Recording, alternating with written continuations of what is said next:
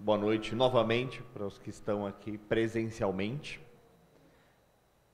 Lembrando, né, que hoje é a princípio, porque, né, não é, vou dizer que é para sempre, né, porque para sempre é muito tempo, mas a princípio e pelos próximos dias, semanas, meses, esse é o nosso último encontro presencial aqui onde estamos, né? Onde a gente tem feito as transmissões já desde a época que ficamos só online e agora híbrido, né? Então, você que nos acompanha sabe que nós não, a partir da próxima semana, não nos encontraremos mais presencialmente aqui, que é o, o prédio é, onde funciona também o Expresso Ação e onde a gente já realizou alguns encontros. Né? Nós mudaremos de endereço, porém, as transmissões online continuam normalmente. Né? Então, se você pretende vir nos próximos encontros presencialmente, fique atento aí, nós vamos divulgar nas.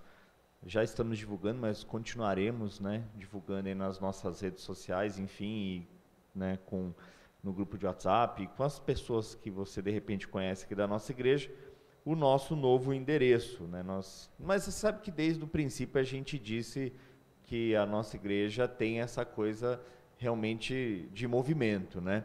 Nós não ficaremos presos assim a um prédio e enfim nós temos questões de oportunidade e dificuldades que vão nos levando, né? E a nossa igreja aí nesses anos que estamos é, em ação já já fizemos encontros em diversos lugares, né? Então a gente continua assim, né? Eu lembro que no começo a gente até brincava, né? Que é, é, isso, né? Encontre a gente se puder, porque cada hora de repente a gente está num lugar. O que é muito curioso e o que faz um sentido muito grande para esse tema que a gente tem trabalhado, né? Nas últimas, nas últimas mensagens, que é sobre a igreja que permanece, a resistência. E é curioso porque eu não sei qual é a impressão que você tem da igreja como uma instituição, mas se você é uma pessoa que já se relaciona com o universo de igreja há mais tempo, talvez você tenha uma boa memória afetiva e uma boa percepção dessas instituições. Porém, se você não tem essa relação é, de muito tempo ou nunca teve, a chance de você ter, a princípio, uma impressão mais negativa do que positiva é muito grande, né?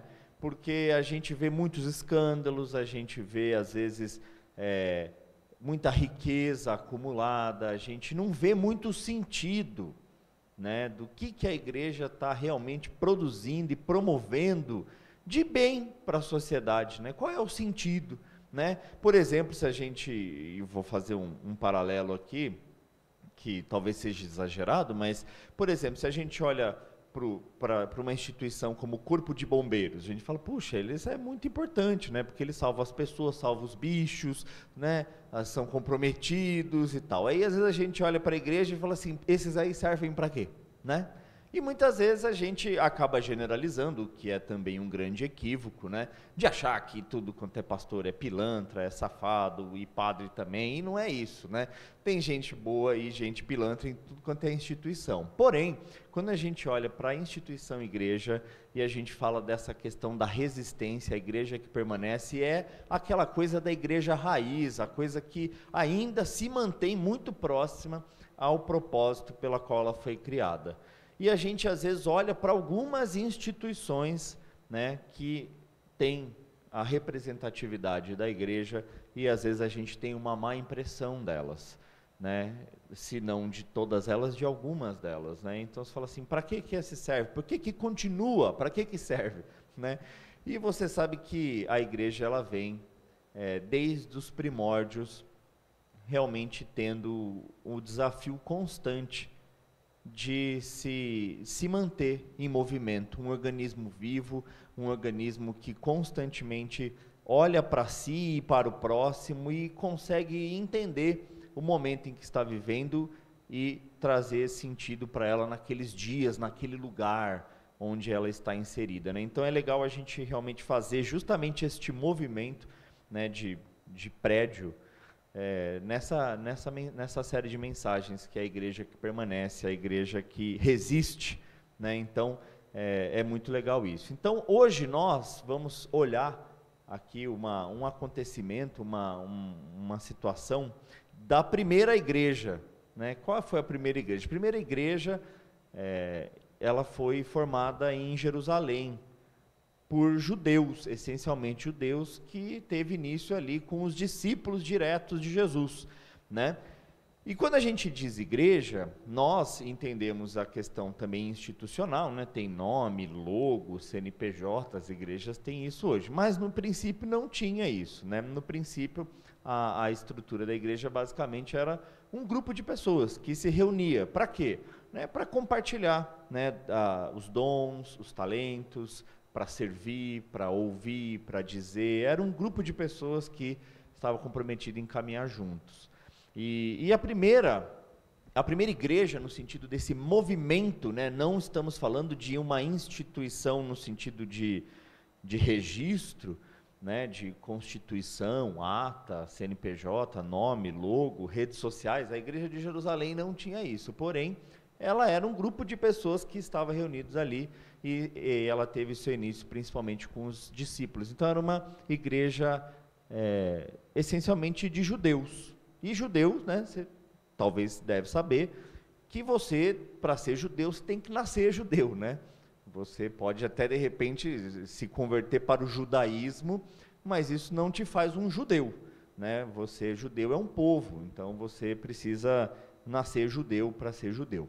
E os judeus é um, é, são né, pessoas de muitas tradições, enfim, né, é, mesmo nas histórias das escrituras, um povo que, que mantém até hoje muitas tradições, ritos e tem uma forma muito específica de olhar é, as coisas. E aquela igreja que tinha né, o, o princípio do movimento de Jesus, e Jesus totalmente baseado na relação, no amor, ela ainda tinha muitos aspectos judaicos, né, assim, e, e aí a gente tem uma situação, ela, ela começou a crescer, ela começou a ter cada vez mais gente chegando, mas eram essencialmente judeus, mas tem judeus e judeus, né, assim como de repente tem brasileiros e brasileiros, você pode ser um brasileiro gaúcho, você pode ser um brasileiro paraense, e ainda que são os dois brasileiros, tem muita diferença entre um gaúcho e um paraense, né? entre um paulista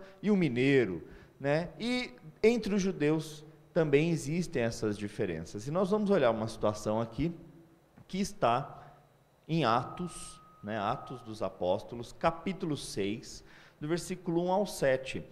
É, é, um, é uma descrição de uma situação que foi um, um problema aqui. Um problema onde a igreja de Jerusalém se viu diante de um desafio que foi um problema que apareceu e eles precisaram resistir para permanecer como igreja, fazendo sentido e servindo as pessoas. Vamos ver o que, é que aconteceu. Né? Então, lembre-se que esse cenário é da primeira igreja, no sentido de movimento de pessoas que, que caminhavam juntas, e ela era uma igreja essencialmente de judeus. Veja só o que acontece. Atos capítulo 6, vou ler do versículo 1 ao 7. Ora, naqueles dias, multiplicando-se o número dos discípulos, houve murmuração dos helenitas contra os hebreus, porque as viúvas deles estavam sendo esquecidas na distribuição diária. Então, os doze convocaram a comunidade dos discípulos e disseram: Não é razoável que nós abandonemos a palavra de Deus para servir às mesas. Mas, irmãos, escolhei entre vós sete homens de boa reputação, cheios do espírito e sabedoria, aos quais encarregaremos deste serviço. E quanto a nós, nos consagraremos à oração e ao ministério da palavra. O parecer agradou toda a comunidade, e elegeram Estevão, homem cheio de fé, Espírito Santo, Filipe, Prócoro, Nicanor, Timão, Pármenas e Nicolau, prosélito de Antioquia. Apresentaram-nos diante dos apóstolos, estes, orando, lhes impuseram as mãos. Crescia a palavra de Deus e em Jerusalém se multiplicava o número dos discípulos. Também muitíssimos sacerdotes obedeciam à fé. Vejam só então a situação, né? A igreja começou a crescer. E dentro desse movimento né, de pessoas que caminham junto e usam de dons, talentos, habilidades para servir cuidar uns dos outros, havia essa parada aí que é a distribuição diária. Gente, dentro de uma comunidade de fé, de uma igreja, não é aceitável que alguém passe fome.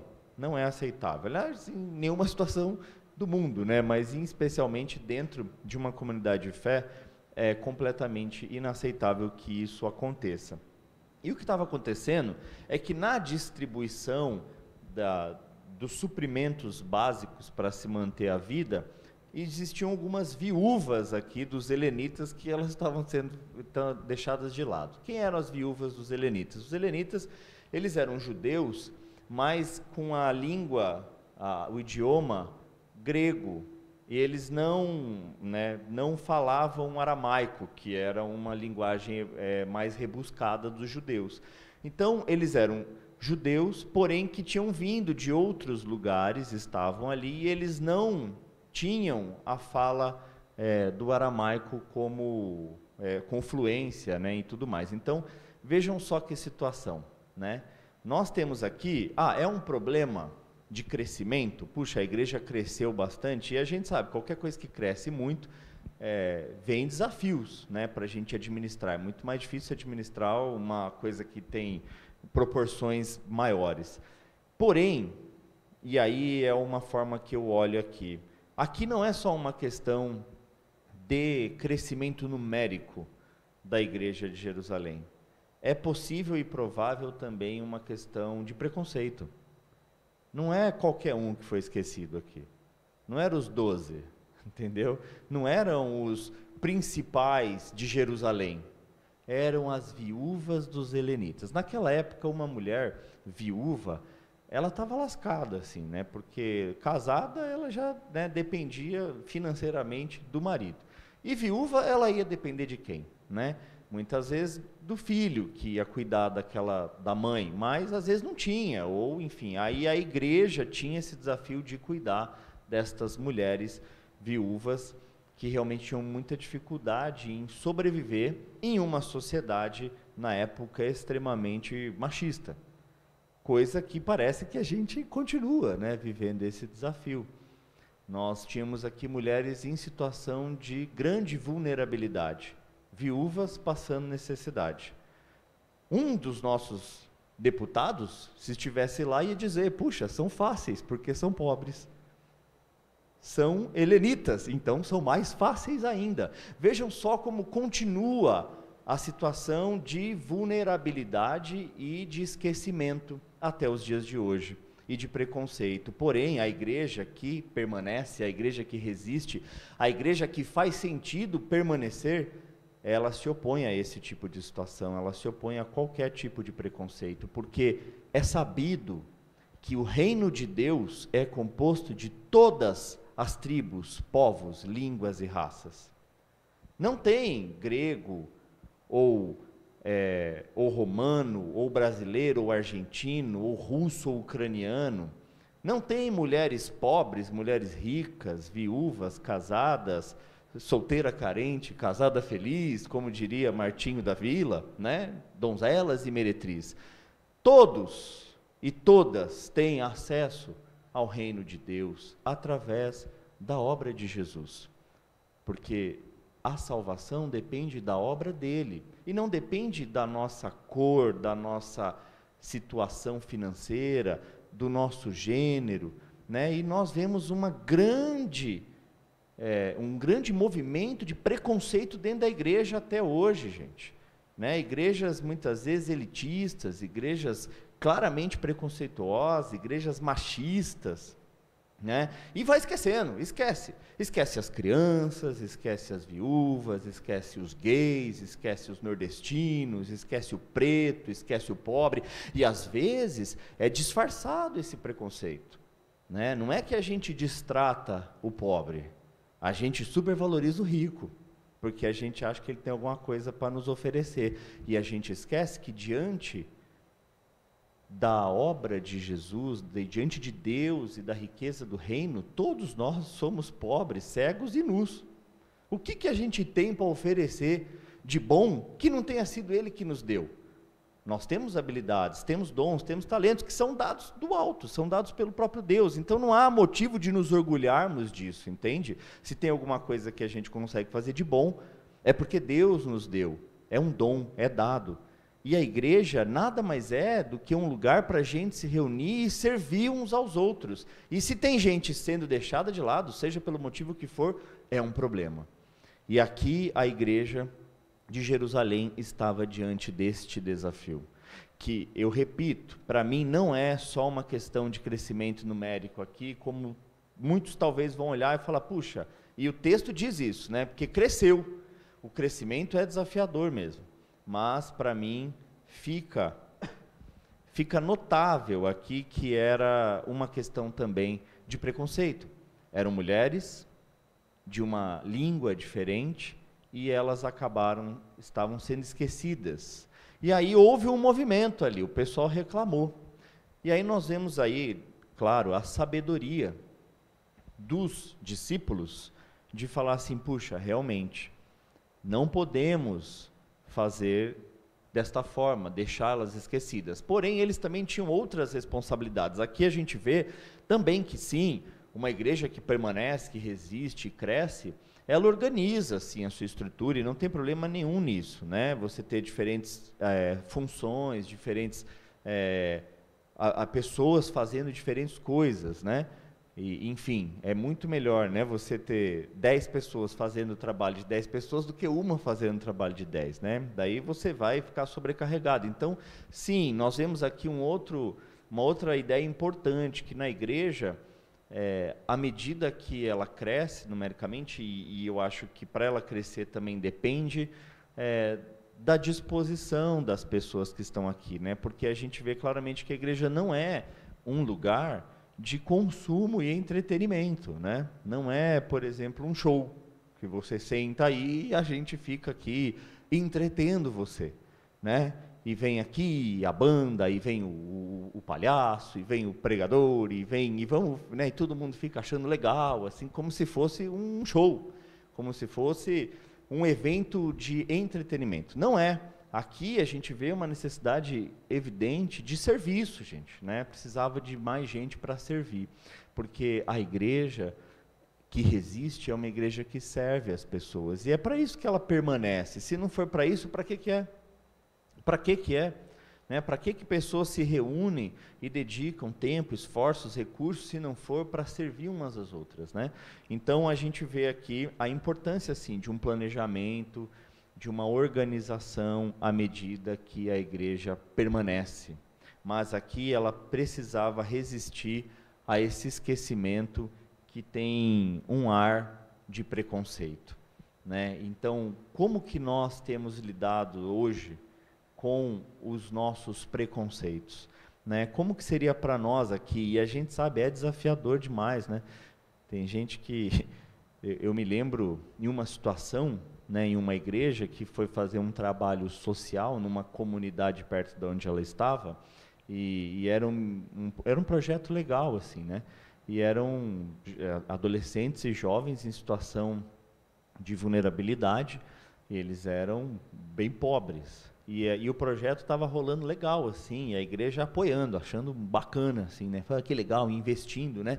Orando e ficando feliz com os resultados, até que esses meninos da comunidade, pobres e pretos, começaram a frequentar o culto e chavecar as filhas deles. E aí virou um problemão o projeto, né? Porque a gente gosta de preto pobre, mas lá onde eles têm que ficar, não aqui, né, cara? Assim, na nossa igreja, que é uma igreja muitas vezes de elite.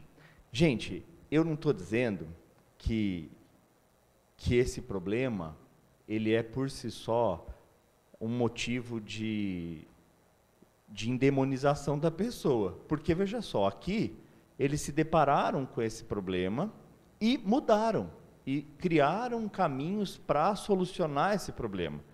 Então, o que eu trago hoje é para que a gente pense como temos lidado com os nossos preconceitos, né? E como a gente, como igreja aqui, responde aos esquecidos da nossa sociedade de hoje, né? se entrar alguém aqui, ou pior, né, se a gente não vai lá buscar quem está sendo esquecido, porque aqui nós vemos um problema de pessoas sendo esquecidas no suprimento de necessidades básicas. E isso não, não, é, não é aceitável para uma igreja que é movida pelo Espírito Santo. E aí foram eleitos homens, né, cheios do Espírito, de sabedoria, dispostos para servir e cuidar dessas mulheres que estavam em uma situação de vulnerabilidade. Então, o que eu trago hoje para nós pensarmos é como nós estamos lidando com os nossos preconceitos. Para mim, uma igreja que resiste e permanece é uma igreja que, com bastante humildade e temor, está constantemente olhando para si e olhando para o próximo. E fazendo a leitura e a releitura a cada dia, porque os desafios são muito grandes. Né? A gente vê o mundo em constante movimento e cada vez mais gente sendo é, esquecida de alguma forma mas a igreja é aquela que não pode esquecer, não pode esquecer das viúvas, dos helenitas, não pode esquecer dos pobres, dos pretos, das mulheres, dos gays, dos trans, dos héteros, dos ricos, dos pobres, não pode esquecer dos nordestinos, não pode esquecer dos argentinos, não pode esquecer de ninguém, porque o reino de Deus é composto por todas as tribos, povos, línguas, raças, nações. E é isso, gente. É uma igreja, a igreja que resiste, a igreja que permanece, é a que estende a mão para o próximo, estende a mão para o diferente. E também fica um desafio para nós pensarmos o como é esse acolhimento, como é esse serviço, como é esse estender a mão. De repente, a gente, e eu já me deparei com situações assim, de instituições e não, a gente é acolhedora. Mas aí a pessoa entra e a primeira coisa que a gente quer fazer é que ela seja como nós. Se vista como a gente, pense como a gente, cante como a gente, né? Era mais ou menos isso. Não, as viúvas dos helenitas, legal, mas poxa, elas não falam aramaico, que chato, né? Então, elas ficam no fim da fila. E, e a igreja muitas vezes, olha aqui, que era um problema da língua, né? E como às vezes a gente está falando uma outra língua mesmo, né? Eu fico pensando que às vezes uma pessoa completamente fora do contexto da igreja, se ela entra num culto assim, é como se ela estivesse vendo uma questão de um outro mundo mesmo, assim, porque ela não conhece os, os jargões, as canções, né? E aí a gente tem que tomar cuidado com isso também. Isso é uma coisa que a gente tenta tenta cuidar bastante aqui da nossa igreja. Nós queremos ser uma igreja que dialoga com a cultura, que dialoga com os de fora e que estende a mão né, para esses que são esquecidos. E como que a gente vai fazer isso? Se cada um de nós aqui fizermos isso, porque a igreja, a nossa igreja em si, ela tem a representatividade lá do logo, do nome de um CNPJ, mas não é isso. A igreja, ela é composta de pessoas, né? Nós permaneceremos como igreja se as pessoas aqui estiverem vivendo a igreja, né? Então não é a instituição em si, mas o movimento que a instituição representa. E o movimento que a instituição representa é um movimento de serviço e acolhimento, né, dos de dentro e dos de fora também. Então, a mensagem de hoje é para que a gente, com bastante humildade e temor, observe né, e se livre desses preconceitos que excluem e que às vezes não são tão declarados. Como eu disse, não é que a gente está maltratando aquele que a gente tem preconceito. A gente está supervalorizando o outro que a gente acha que é melhor, que vale mais, que parece que tem alguma coisa para oferecer além. Né? E a gente acha que isso é, é o motivo para tratar essa pessoa com de uma melhor maneira. Então, esse é um desafio muito grande. A igreja que resiste e permanece, ela precisa ser uma igreja que luta ativamente contra o preconceito e o esquecimento. Eu não estou dizendo que é fácil, gente, é desafiador, né? É desafiador mesmo, assim, porque é, ainda mais para os que são um pouco mais velhos, assim, de caminhada, né? Puxa, eu me lembro de situações e, e, e acho que eu já até comentei isso em alguma ocasião aqui. Eu me lembro, se a gente olhar para para o que eram, por exemplo, os anos 80, os anos 90, né? Assim, o quanto a gente era é, preconceituoso de, declaradamente com diversas situações e quanto a gente vai reavaliando isso e vai entendendo que que é importante mudar, né, para que o outro não se sinta destratado. É importante olhar com um olhar de, de acolhimento e serviço para para os esquecidos, né? para esses que estão em situação de vulnerabilidade. Então, é, um, é uma coisa importante para a gente. Eu fico pensando, se a gente vai mais além da história, assim, mais atrás, quando a gente vê a questão do período de escravidão né? e tantas outras coisas, né? as mulheres especialmente que não podiam votar, que não podiam trabalhar, né? e você vê, de repente, hoje... É, homossexuais sendo espancados, ainda tem, são coisas completamente absurdas que não tem nada a ver com o que Jesus propõe para a igreja enquanto movimento, né? Então, uma oração que eu faço é que nem quando eu olho hoje lá nos livros de história e vejo o período da escravidão, eu falo, puxa, que absurdo, né?